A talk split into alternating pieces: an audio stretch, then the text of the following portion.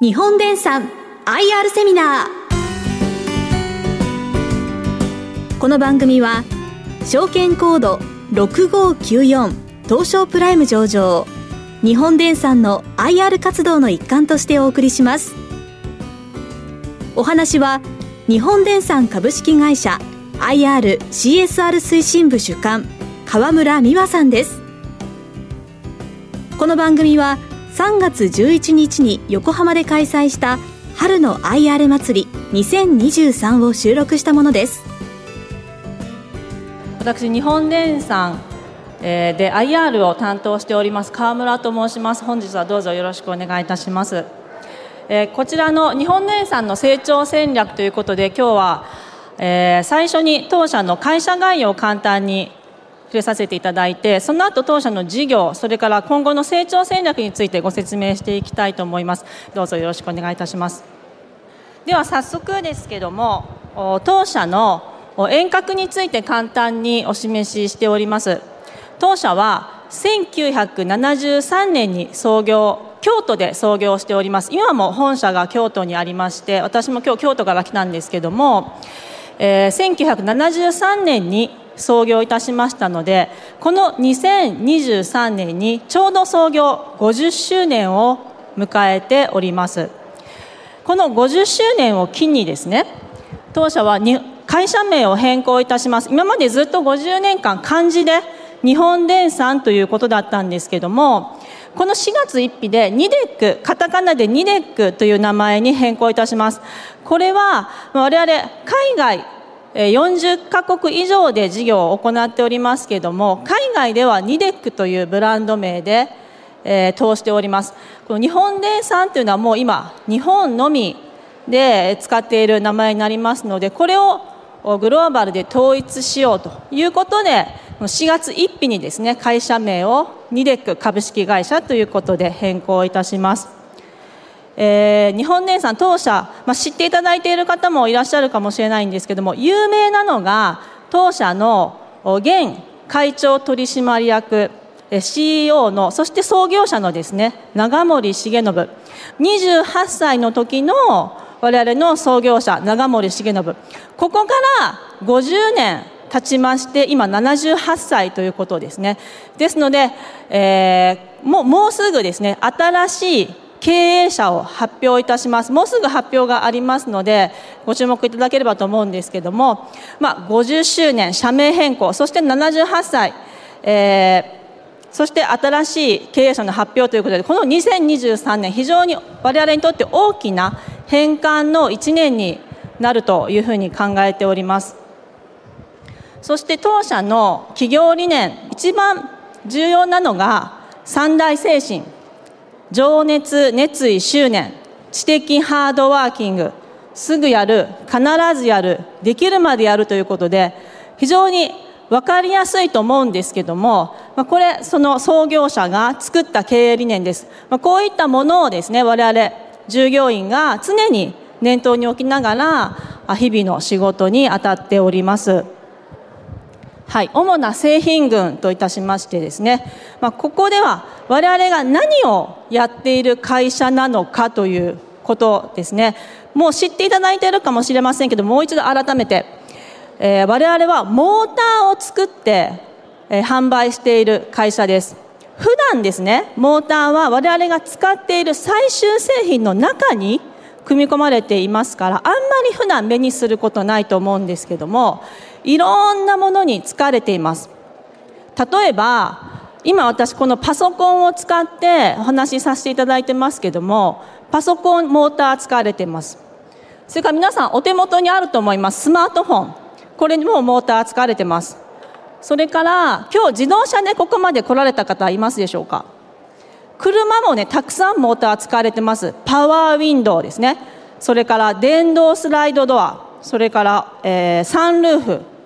そしてトランクの部分もそしてシートアジャストとかそれからブレーキパワーステアリング。車のハンドルの部分ですけどもこういったとこもモーター使われてます。パワーステアリングのモーターは当社は世界シェア1番を持っております。それからですねこの会場来られた時に皆さん自動ドアくぐられたと思うんですね。自動ドアもモーター使われてますしそれから、えー、エレベーターエスカレーターでここに空調が業務用の空調使われてますけどもこういったものにもモーター使われてます。皆さん今日ご自宅に帰られるとたくさんの家電使われると思うんですね。洗濯機食洗機エアコン冷蔵庫電子レンジ掃除機もうありとあらゆる家電にモーターが使われてます、えー、このコンセントから電気を取ってくるもしくは充電した電池で動かしたり回転させたりするものそういったものにはもうほぼモーターが入っていると思っていただいて間違いないと思います。ですのでモーターがなくなったらもうたちまち生活が立ち行かなくなる。もう我々の生活にとって絶対に必需品なもの。これがモーターだということになります。我々はこのモーターを小さいものから大きいものまで作っているモーターメーカー。これが我々日本電産だということになります。そしてですねもう一つ日本電産といえば、まあ、知っていただいている方いるかもしれないんですけども我々小型モーターで有名なんですね。小さいモーターでえ創業始めまして50年間ずっとやってきています。で特に HDD 用モーターって書いてます。ハードディスクドライブモーターの略になりますけどもパソコンに使われるモーター。これね我々は会社を始めて、まあ、シェアはですね一番世界トップのシェアを持ってます。高い時は8割9割ありました。ですので世界で使われているパソコンの9割に我々のモーターが使われていたということになります。ですが皆さん今、えー、量販店にパソコン買いに行ってもハードディスク入ってないですよね。SSD が使われてますね代わりに。ということで我々シェアは高いんですがその市場自体がどんどん小さくなっていっています。ですのでここで培った技術を生かして次どこで稼いでいくのかということで今力を入れているのが自動車用のモーター。特に電気自動車用のモーターに今力を入れております。でここが今後まだ我々の事業規模としては小さいんですけども今後大きく伸びていくぞということで今一番力を入れております。まあ我々の会社の成長ドライバーになっていくと考えておりますのでここは後で時間を割いてご説明していきたいと思います。株式時価総額の推移ということですね。95年比で、えー、どこまで成長しているか69倍ということです。株式時価総額って今株価かける、えー、発行済み株式数ですね。発行済み株式数はほぼ変わりませんので株価と思っていただいていいと思います。株価がこの過去約30年間で69倍に成長したということになります。同じタイムスパンで業績がどうだったのかということを営業利益の成長が90同じく94年ですので約30年間で41倍の成長となっております。で今年度ですねこの3月今月で終わる2022年度については売上高2.2兆円、まあ、創業して初めて2兆円の売上高を超える見通しとなっております。営業利益は1100億円ということで昨年度と比較していただきますと約35%の減益の見通し。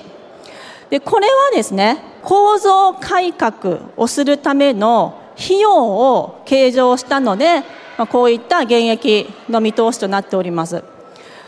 今のこの需要、まあ、採算の取れていない設備や機械を減損をしてでその費用を計上したためにこのえ減益となっているということなんですね。見ていただきますと2012年も大きな構造改革して利益が谷になっています。同じような構造改革をしています。ただ見ていただきますと V 字回復翌年 V 字回復してその後大きく成長していることがお分かりいただけるかと思います。本年度についても来年以降ですね大きく V 字回復できると我々は考えております。事業の本質はもちろんもうずっと変わらないですしでこのいった構造改革をすることによって利益を出しやすい体制に持っていきますので、まあ、そういったことで来年度今年をそこに来年度から V 字回復していけるというふうに考えております。はい、ではあここからですね中期戦略目標ビジョン2025ということで我々の今後の目標について少し触れていきたいと思います。先ほど申し上げたように本年度この3月で終わる本年度については初めて2兆円を超えて売上高2.2兆円になる見通しです。でこれを、えー、約3年後の2025年度に4兆円。そして7年後の2030年度には10兆円にまで伸ばしていきたいということを考えております。それぞれ2.2兆円から約2倍そして5倍成長ですね。ですので非常に、まあ、チャレンジングな目標だと我々考えています。じゃあどうやってそのチャレンジングな目標を追いかけていこうと考えているのか。5つの大波と書いてますけどもま大きく言って5つの分野。まあ、先ほどモーターは生活必需品だというふうに申し上げましたけどもさらに今後モーターの需要は増えていくと我々考えてます。モーターの未来は明るい。じゃあそのモーターの需要が増える社会のトレンドってどういったものでしょうか。一つは脱炭素の流れですね。皆さんカーボンニュートラルっていう言葉聞かれると思いますけども世界で今取り組んでいるのが2050年までに排出する CO2 をゼロにしようということですね。2050年今2023年ですから27年約30年かけて大きくなっていく市場。これが脱炭素。じゃあ脱炭素の時代に必要とされるもの何でしょうか？電気自動車ですよね。電気自動車です。そして今発電するためにたくさんの CO2 が出ています。ですので電気を大切に使う必要がある省エネが必要なんですね。ですので省エネのモーターを先ほどご説明しましたけどもいろんなところに使っていく必要がある。ということです。それからもう一つ真ん中に精進化の波とありますね。ロボット化です。ロボット化今少子高齢化で働く年齢の人口が減っていますよね。日本だけではありません。もう世界の工場と言われた中国でも16歳から64歳の働く年齢の人口生産年齢人口がもう減少に転じているんですよ。日本中国そして欧州アメリカでもそうです。ですから今まで人がやってきた作業をロボットに置き換えようという動きが非常に強まってきている。でこれ後で触れますけどもロボットたくさんモーター使うんですね。はいたくさん使います。1台のロボットでももう何何台ものモーターを使います。そういったことで、まあ、こういった、まあ、これからの市場これからの社会のトレンドとしてこういった市場でモーターの需要が 増えていきますよ。そういったところに私我々は力を注いでその先ほど申し上げた大きい目標を叶えていきますよということですね。ではまず電気自動車のところから触れていきたいと思います。自動車販売台数予測括弧当社推定ということでガソリン車も含めた全部の世界の新車販売台数のうち電気自動車の台数がどれぐらいの割合で推移していくかということを我々の推定値としてお示ししたものになります。世界見ていただきますと CY2022 見ていただきますと世界で販売された全部の新車販売台数約7900万台。そのうちの900万台から1000万台が電気自動車でした。ですのでこれ割っていただきますと約10%が電気自動車。世界ではもう10%が電気自動車になっていますねということですね。で2大市場は2つあります。中国と欧州。中国見ていただきますと2022年。1800万台の全部のガソリン車も含めた全部の新車販売台数のうち電気自動車は500万台。これ割っていただきますと28%もう中国足元3台に1台が電気自動車になっているということなんです。でこれが25年には約4割。そして2030年には約6割がもう中国では EV になっていくと。もう一つ欧州ですね。欧州。足元はまだ小さい。でも見てください。30年もう80% 80%が欧州 EV になっていく。皆さん欧州2035年問題って聞いたことありますか？欧州2035年問題欧州ではもう2035年にはハイハイブリッド含めたもうガソリンを使う自動車は一切販売してはいけませんという法案があるんですね法案。でこれなんで問題かっていうといや本当にそんなことできるんですか？難しいでしょっていうことで議論を呼んでるから2035年問題なんですね。でもこれね2月の中頃に EU 議会がこの法案を採択したということですね。ですのでもう本当に欧州ではもうもう数年後にガソリン車を全く売れない可能性が非常に高まってきている。もう EV シフトは待ったなしの状況だと言えるかと思います。日本にいますと日本ってこの割合2%なんですよ。だからあんまり見ないかもしれないですよね、まあ、東京とか横浜はな、まあ、せなあの見られるかもしれないけど京都だと全くっていうぐらい見なくてだから日本にいるともう2%でわからないんですけども世界ではこういう状況だということですね。でそういったことを受けて我々は、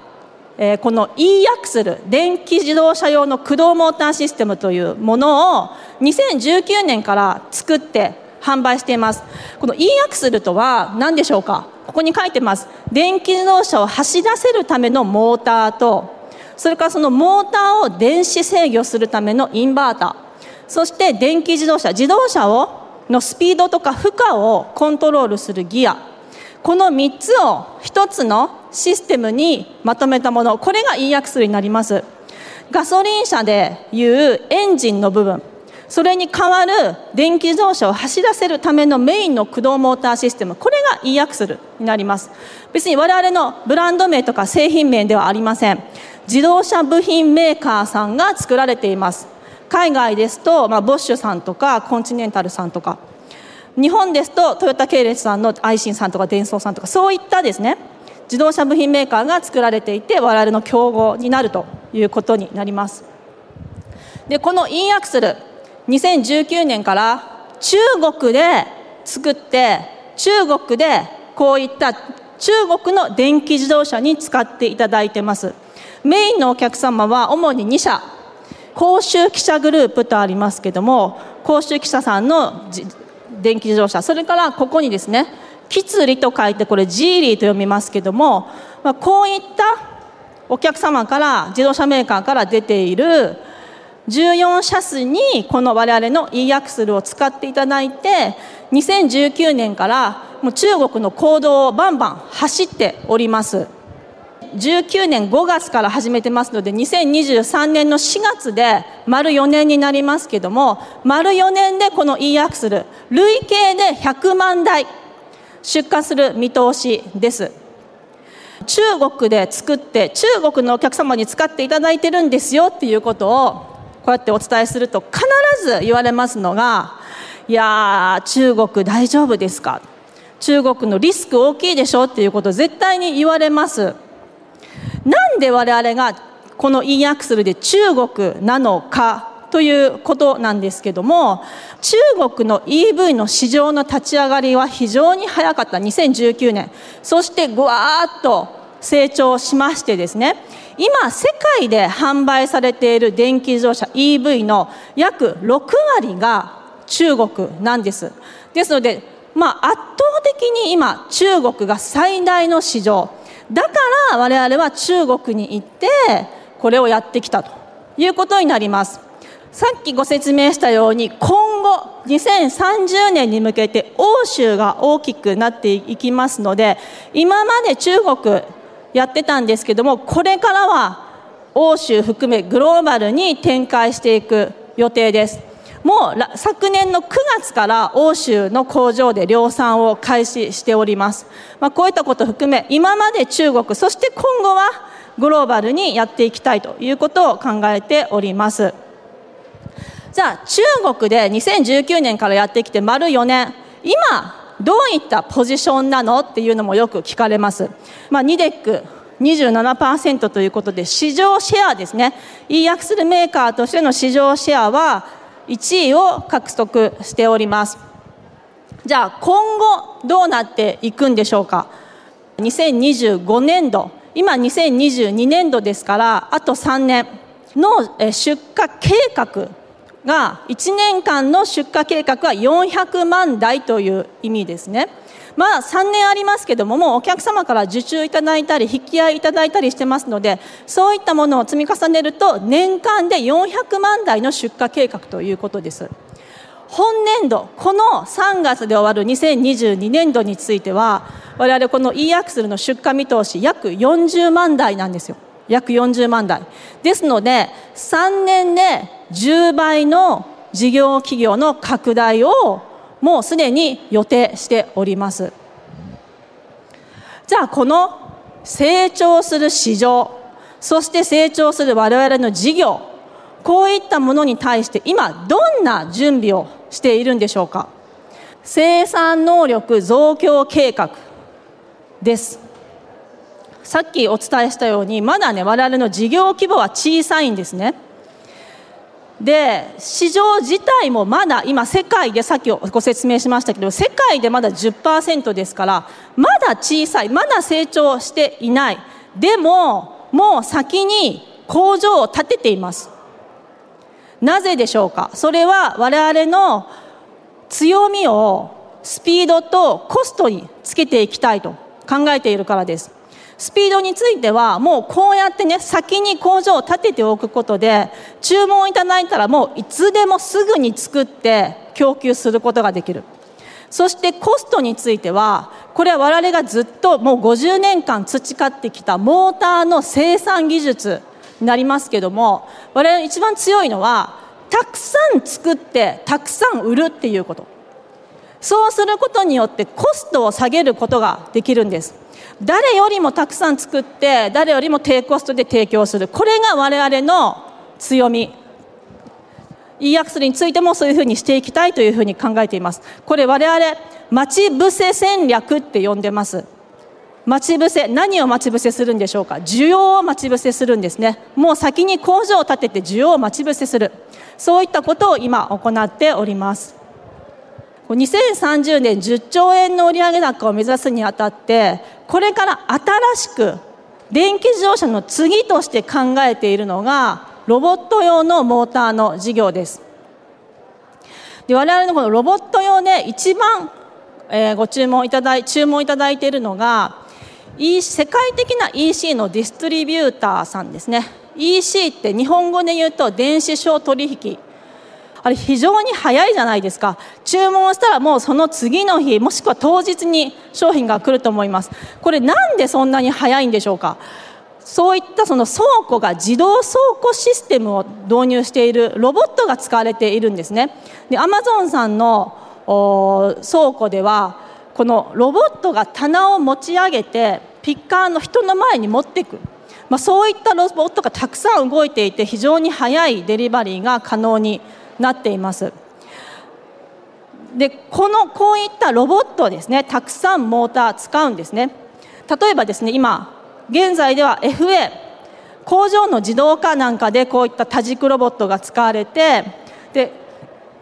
この軸の部分にモーターが必ず使われます。まあ、6軸なんで6個は最低でも使うということになりますけども、まあ、私の腕でいうとこういった関節の部分ですね。こういったところにモーターが必ず入っています。こういった掴む部分とか。で、えー、こういったモーターたくさんこういったところの受注もいただいておりますしそれから今後一番伸びるって考えられますのが共同ロボットですね。協力の協に働くと書いて共同ロボット、まあ、今まで今お伝えしたようにロボットが人から隔離して危ないので人から離れたところで隔離して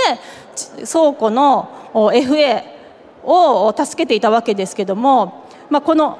今のこの人手不足を補うために共能ロボット人の隣で一緒に働くロボットですね。例えばこのお弁当の盛り付けを手伝ったりとかちょっとこうねじ締めをしたりとか物を動かしたりとかですね。そういった共同ロボットの需要が今後人手不足を補う目的としてで拡大していくと考えております。で今申し上げたこの物流倉庫足元の電子商取引の市場の拡大。それからこの今後の人手不足。そしてこういった共同ロボット。これも今後の人手不足を補う目的としてこのこういった市場のロボットの市場の拡大が予想されています。でこういったところに必ずモーターを使いますし現に今もこの世界的なそういったデスリビューサーさんからもたくさん受注をいただいているところになっております。ESG ですね。ESG 皆さんこの言葉最近よく聞かれると思うんですけども、え世界の消費電力の内訳ということで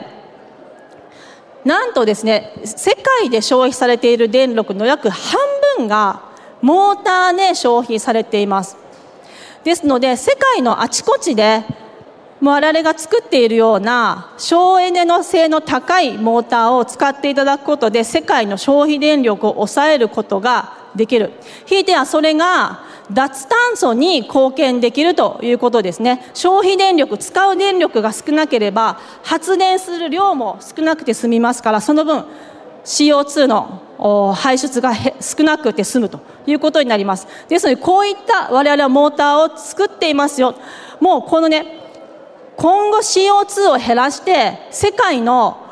環境を良くしていくぞ空気を良くしていくぞっていう時にですねモー